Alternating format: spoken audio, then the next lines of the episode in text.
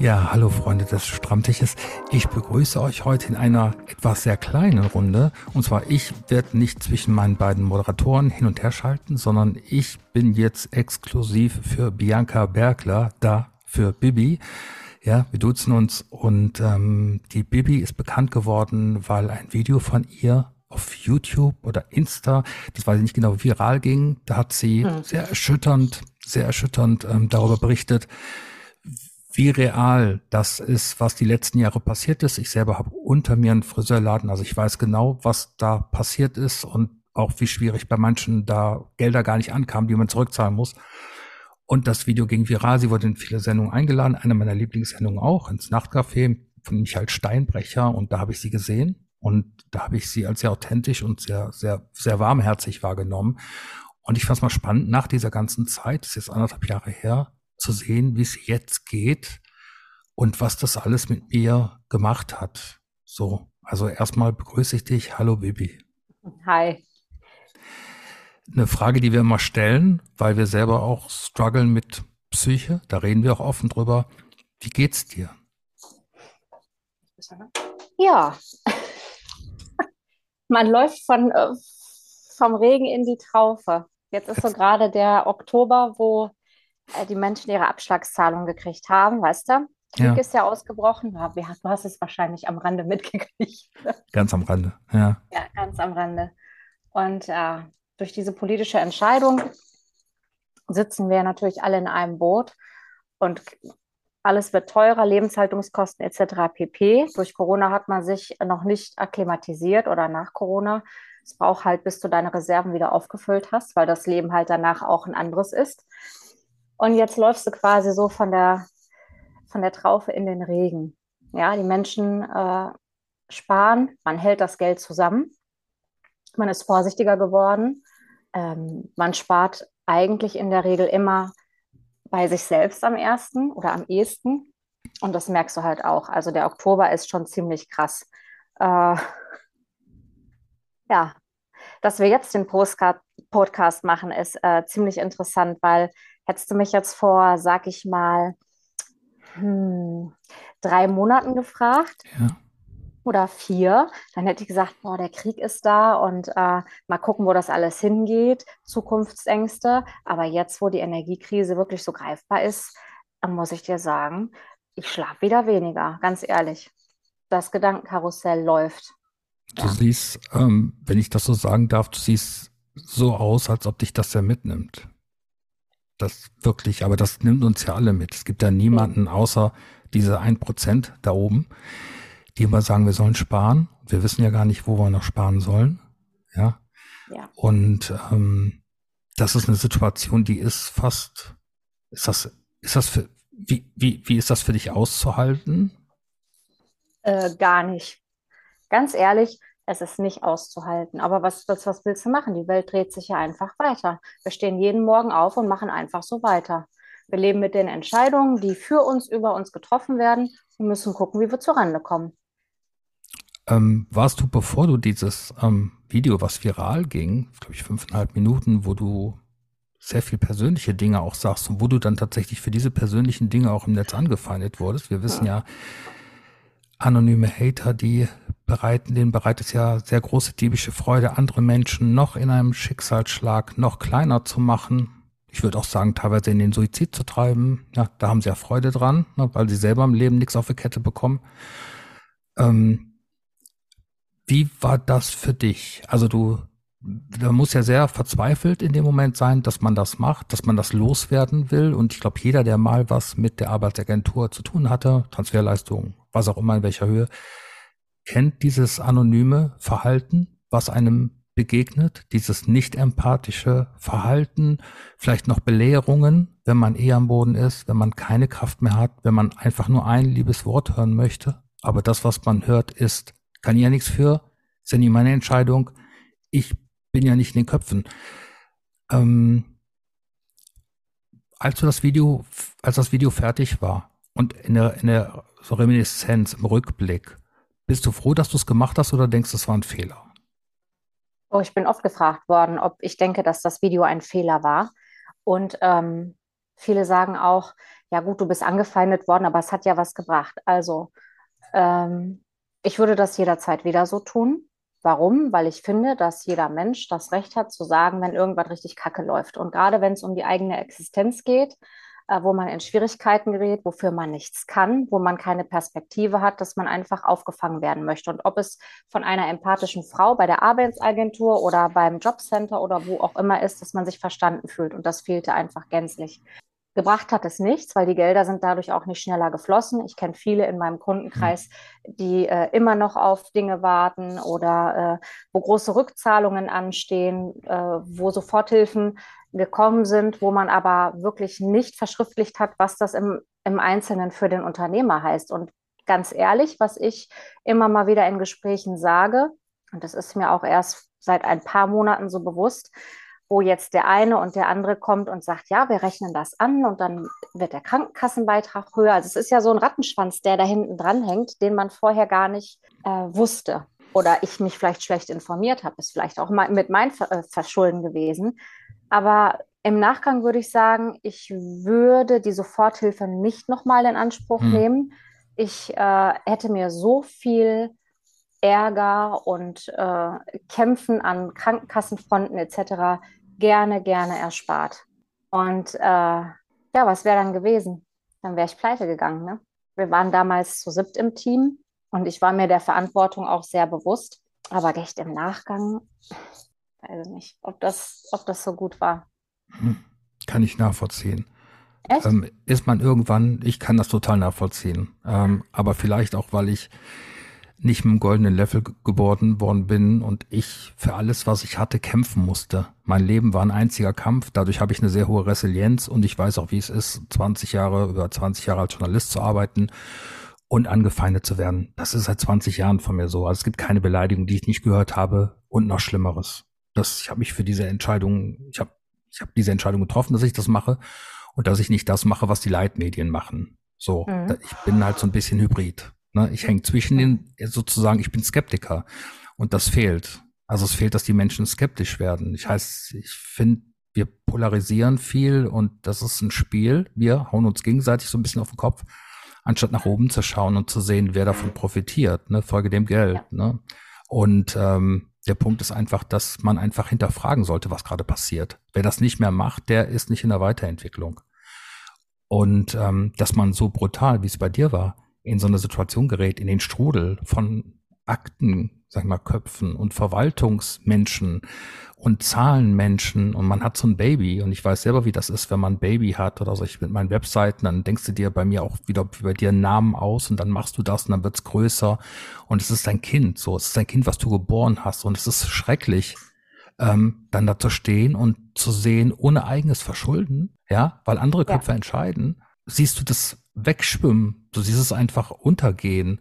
Und, ähm, und das ist, ist Horror. Und das macht ja auch später was mit dir. Das ist ja jedes Wort, ich weiß es nicht, aber ich würde sagen, jedes Mal, wenn so ein Wort wieder in den Mund kommt, wie Lockdown oder so, ähm, das triggert dich doch, oder nicht? Ja, das triggert total. Ähm, man kann die Corona-Zeit nicht wegwischen, aber äh, ich tue alles, um so wenig wie möglich darüber zu sprechen, weil, wie du schon mhm. sagst, das macht einem äh, mit einem im Nachgang was, eben weil man sich noch gar nicht akklimatisieren konnte finanziell und man hat so das Gefühl, das ist wie so ein dunkler Schatten, der noch über einem hängt und dann musst du die nächste Herausforderung dann auch noch stemmen. Die Anfeindungen, weißt du, es gibt, das ist so ein typischer Spiegel unserer Gesellschaft. Ne? Es gibt die einen Menschen, die dir die Hand reichen, wenn du am Boden liegst und dann gibt es die anderen, die dich nicht kennen, die sich hinter so einer Maske Social Media verbergen und dann noch nachtreten. Ne? Höchst asozial, finde ich das, höchst asozial. Ähm, vor allen Dingen sind das meistens die Menschen, die nämlich mit einem goldenen Löffel im Mund geboren worden sind, die noch nie für was kämpfen mussten, die Existenzängste nicht kennen und dass die sich das Maul zerreißen. Also ganz ehrlich drauf geschissen, darf ich jetzt mal auf Deutsch sagen. Ne? Mhm. Wir, wir, sind im ja, Ruhrpotz, ich, ich spreche ja, Deutsch. Also ja. ähm, und dann nicht mal irgendwie äh, den Arsch in der Hose zu haben, das Gesicht zu zeigen und zu sagen, so, ich war das und was ist jetzt dein Problem und du hast es selbst verschuldet? Nein, hat keiner den Arsch in der Hose. Ich habe viel getrunken in der Zeit, muss ich sagen. War nicht so einfach. Und dann habe ich gedacht, das kann jetzt auch nicht die Lösung sein. Ne? Du hast zwei Möglichkeiten. Entweder du trinkst jetzt weiter und haust den Sack. Okay. Oder du stehst jetzt auf und äh, versuchst das Beste draus zu machen, stellst dich all deinen Ängsten. Irgendwie wird das schon weitergehen. Dann kamen die Gelder, dann konnte ich wieder öffnen. Ja, dann kam der nächste Lockdown. Das das war einfach so krass. Also, das sind so zwei Jahre, wo du echt an dieser Belastungsgrenze auch warst. Ne? Du das hast keine Reserven ja. und du hast auch emotional habe ich keine Reserven. Ich bin wenig belastbar, muss ja. ich wirklich sagen. Da hm. braucht nur ein Wort kommen von Energiekrise und hm. Abschlagszahlung hm. und dann hörst du im Umfeld, ähm, ja, hast du denn auch schon Post bekommen? Was musst du jetzt an Strom und Gas zahlen? Und dann hörst du von dem einen das Sechsfache, da hörst du das Siebenfache und du denkst, Scheiße, kann ich nicht, geht hm. nicht. Ja. Warum geht dieser Schatten nicht weg? Ähm, wie sieht deine Realsituation in deinem Baby, deinem Friseursalon aktuell aus? Wie ist das? Ich bin ehrlich zu dir, also seit Oktober haben wir einen Umsatzeinbruch von 65 Prozent. Okay. Das ist so krass. Wir haben äh, den 19. heute und ähm, ich sag dir, wir haben einige Gäste gehabt, die letzte Woche angerufen haben oder vorletzte Woche, ja. die total lieb waren und gesagt haben, ihr habt nichts falsch gemacht, aber ich muss meinen Friseurtermin absagen. Und eine tolle Mitarbeiterin von mir, die Nicole, die reagiert da so toll und sagt dann zu der Kundin, ja, äh, sag ruhig, wenn wir da wirklich irgendwie einen Fehler gemacht haben, wenn du dich unwohl gefühlt hast und sagst, ja. nein, ich kann es mir einfach nicht leisten. Und da sagte Nicole, ich weiß, es sind schwere Zeiten, die sind für jeden schwer. Und das ist boah, das ging mir so durch Mark und Bein, wo ich dachte, alter Falter, es, es trifft ja jeden, was ja kein Trost ist. Aber wo soll das denn hingehen? Ins Chaos. Eine andere Lösung habe ich da auch nicht, muss ich dir wirklich sagen. Ins absolute Chaos. Und wenn man nicht gerade auf den Kopf gefallen bist, und das bist du nicht, das habe ich gesehen. Ich habe, glaube ich, alles gesehen in jeder Talksendung, in der du warst. Ähm, habe ich gesehen, das bist ein cleveres Mädchen. Und ähm, du verstehst die Zusammenhänge, was da passiert. Und das macht natürlich noch wütender. Naja, das ist nicht so ist, dass es dafür für alle Handlungen logische Zusammenhänge gibt, sondern die gibt es eben nicht. Ja, du warst das bei ist der, der Punkt. Ja, du warst bei der Sendung Einigkeit, Recht und Freiheit. Ja.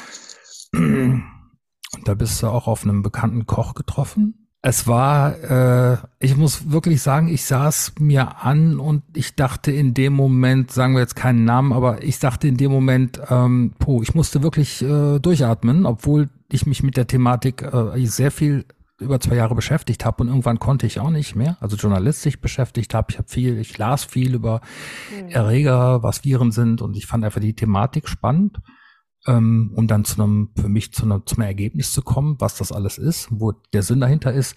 Und dann sah ich das und dann sah ich die Körperhaltung. Ich achte viel auf Mimik, Gestik. Ich interessiere mich sehr für Psychologie und äh, fand ich schon beachtlich. Natürlich, wenn man in einer Wohlfühlzone sich bewegt und mit bestimmten Menschen nichts zu tun hat, dann kann man so reagieren. Also der hätte jetzt auch ein Politiker sitzen können. Das hätte Absolut. ich, das wäre das ähnlich gewesen und ich fand wirklich sehr interessant, ähm, wer war das? Äh, ich glaube, äh, das war es K. Götsch oder was? Der, der Jurist, der, so ein bisschen auch der Kammschwoll. Der Gordon äh, Pankalla, ja. Ja, ja, genau. Äh, oder Pankalla, genau. Jurist, genau.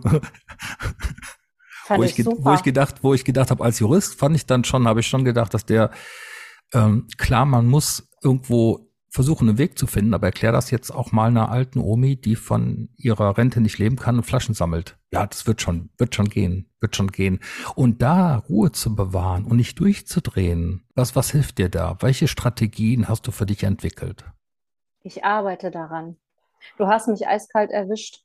Okay. Man ist ja auch groß im Jammern, ne? Also wenn man nicht schlafen kann, dann jammert man, die Situation ist kacke, man jammert, Krieg ist kacke, da jammert man. Ich finde, das ist gerade die schlimmste Koalition, die schlimmste politische Zusammenfügung, die wir gerade haben, seit ever, ever, ever ich denken kann. Und ich arbeite daran, mir Kanäle zu suchen, wo ich abschalten kann, dass ich keine Nachrichten mehr gucke, kein Radio mehr genau, höre, nur exakt. gezielt, wenn ich hm. ähm, Bock habe und ich entscheide, womit ich mich bestreamen lasse. Ja. Dass ich auch nach wie vor weiter hinterfrage und auch sage, wenn ich irgendwo mit nicht einverstanden bin. Aber ganz ehrlich, ich kann dir darauf keine Antwort geben ich äh, höre viel Meditationsmusik, ich räuchere viel, ich hilft bin viel in der Natur. Hilft dir die Liebe? Ja, die Liebe, die tut mir so leid, weil meine Frau macht das jetzt schon. Ja, also wir sind zusammengekommen in der Corona-Zeit und seitdem ja. ist eigentlich immer nur ähm, Corona hier, Krieg da, kein Geld da, Minus groß. Was machen wir jetzt? Wie wird denn der nächste Monat? Hm. Ähm, ich habe so ein schlechtes Gewissen ihr gegenüber. Hm. Ich fühle mich ihr auch verantwortlich gegenüber.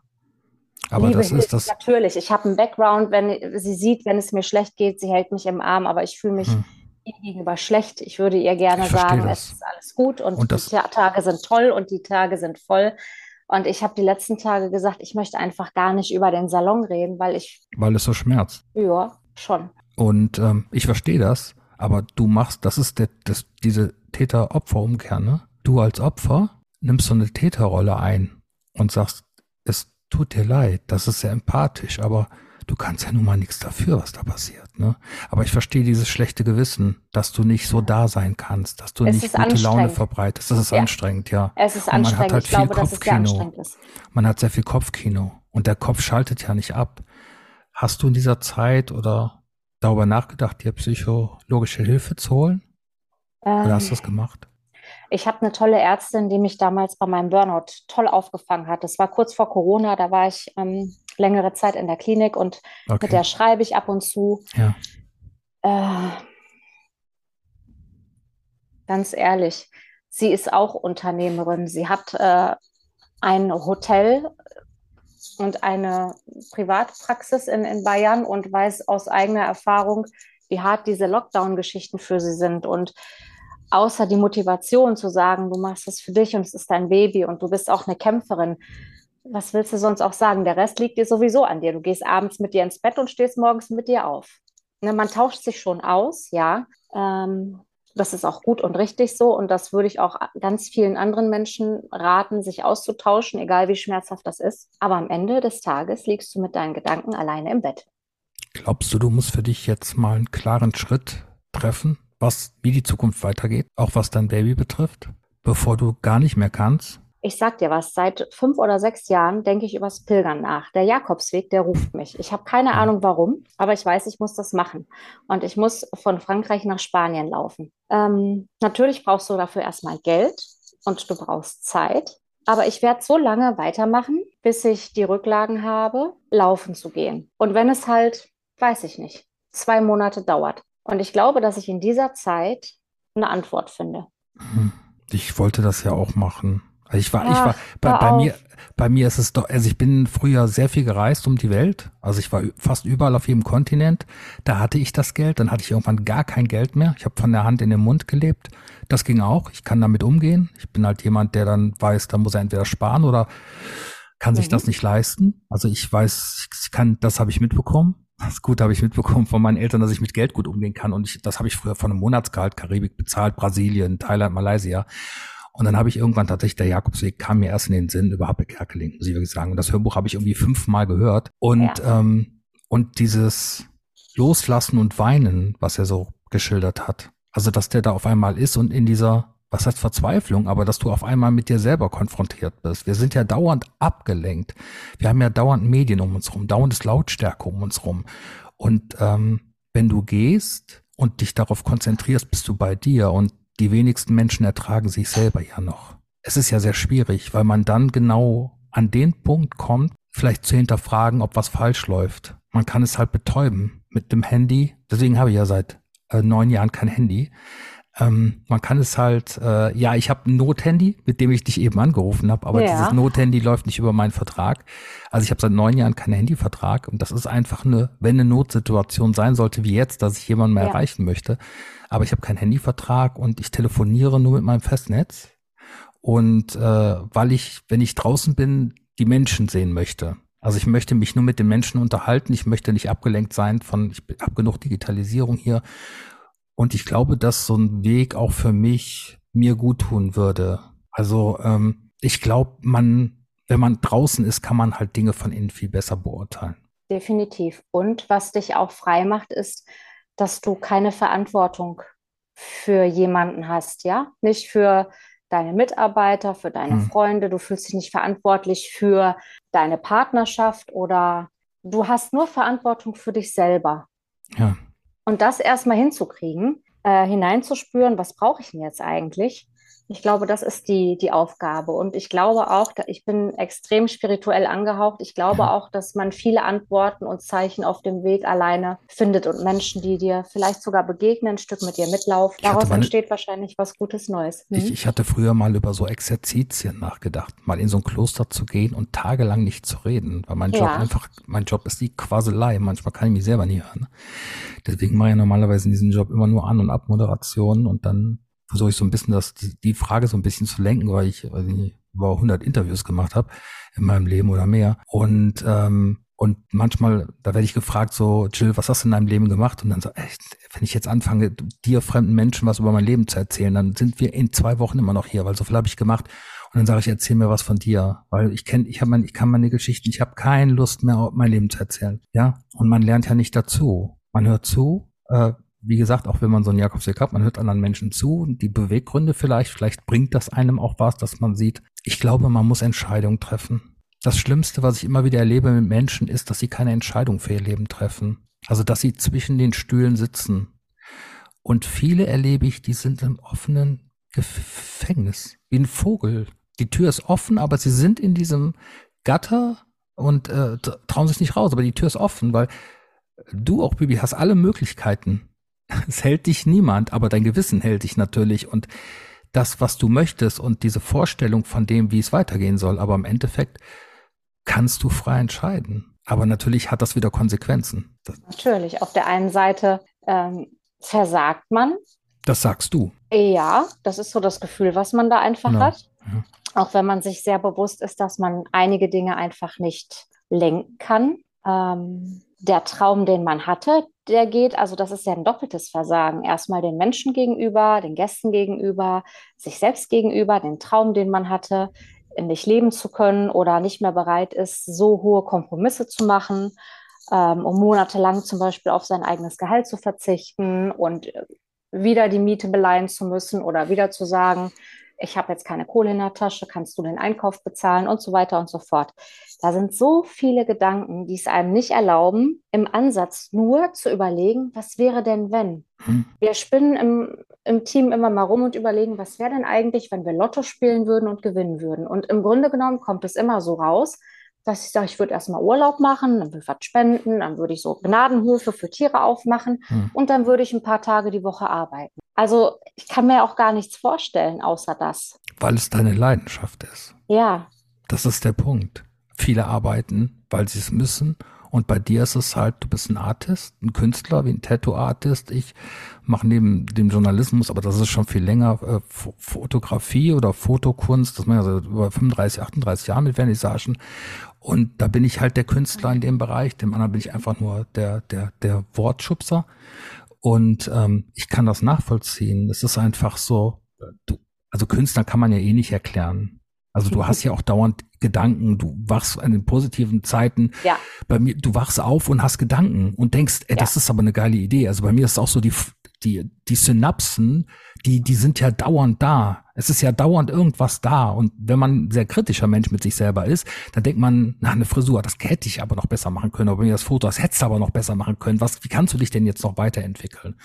Genau. Und, Welches ähm, Projekt machst du? Machst du genau. eine Modenschau? Und das ist so. Genau, genau. Ja. Was, was ist das nächste Größere, was du machen kannst? Wie kannst du dich höher aufstellen? Und dann bist du an einem Punkt, wo du eigentlich sagen könntest, wow, hast du vielleicht nicht gemacht, weil du denkst, naja, es geht doch immer besser. Und dann kommt auf einmal so eine Welle von außen, so eine Bugwelle. Und keiner also, naja, keiner hat die geschickt. Das lassen wir jetzt mal außen vor. Das Aber lassen kommt, wir mal gerne genau, außen vor. Genau, das lassen wir mal außen vor, genau. Mhm. Aber da ist auf einmal was und äh, es reißt dich komplett mit und es reißt deine Mitarbeiter mit und es reißt alles mit. Jetzt nicht ja. die, du allein, aber es hilft dir ja nicht weiter, wenn ich sage, dass ich auch weiß, wie scheiße das sein kann.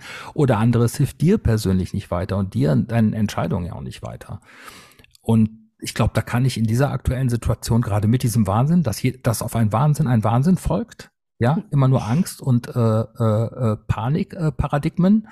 Äh, ja, es ist ja wirklich, man hat ja, man, man denkt ja, es gibt ja irgendwie alles, ist ja nur noch am Brennen. Ja, kann ja auch, wer weiß, naja, Interessen sind immer hinter den Dingen. Und also ich möchte dir, ich möchte dir, wir haben noch fünf Minuten.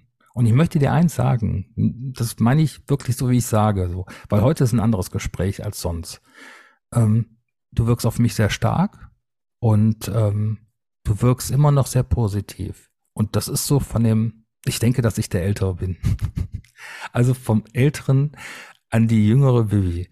Ähm, dass du wirklich, du sollst nicht irgendwann nicht mehr können. Weißt du, was ich meine? Das ist, und wenn es dann bedeutet, eventuell zu sagen, oder geh deinen, den Jakobsweg und dann irgendwann zu sagen, es ist doch toll, was du geschafft hast. Aber es gibt Dinge, dann ist es einfach so, wie es ist.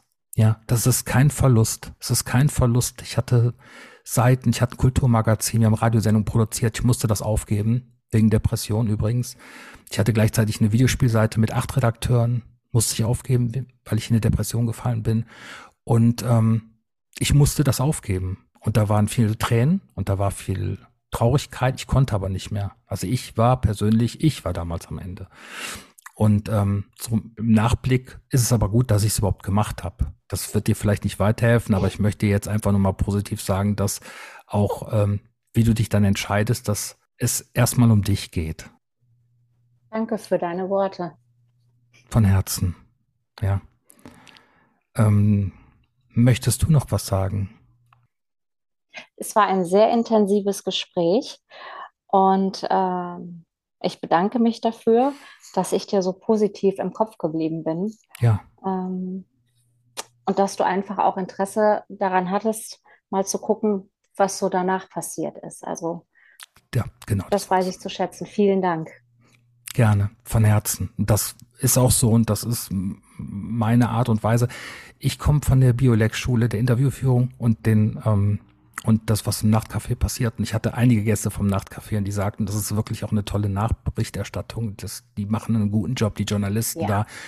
Und Steinbrecher ist wirklich ein netter Mensch. Und das ja. sind so Sachen, die ich verinnerlicht habe, wertschätzend, liebevoll mit Menschen umzugehen und zuzuhören und das wirklich ernst zu meinen. Und ähm, ich danke dir und ich danke dir für deine lieben Worte. Ähm, und das ist wirklich das intensivste, der intensivste Stammtisch, den wir jemals hatten. Ich wünsche dir das Allerbeste, wirklich, und deine Entscheidung für dich. Wirklich, du musst da egoistisch sein. Du musst da auch irgendwann egoistisch sein, dass du, dass du nicht hinten drüber fällst. Weißt du, was ich meine? Du musst da irgendwann ja. egoistisch sein. Das sind nur meine Worte von dem Nüsser Jong. Ja. Nehme ich gerne an, danke. Ja, gerne. So, dann äh, verabschieden wir uns und ich hoffe, ihr hattet heute wirklich eine außergewöhnliche Sendung. Ich hoffe, ähm, Nee, genossen kann man das nicht sagen, aber dass ihr was gelernt habt oder dass ihr vielleicht ja mitgefühlt habt und ein bisschen was mitgenommen habt. Ihr verbleibt mit dem besten Gruß und alles Gute. Der Jill vom Stammtisch und äh, die Bibi und macht's gut. Tschüssi. Tschüss.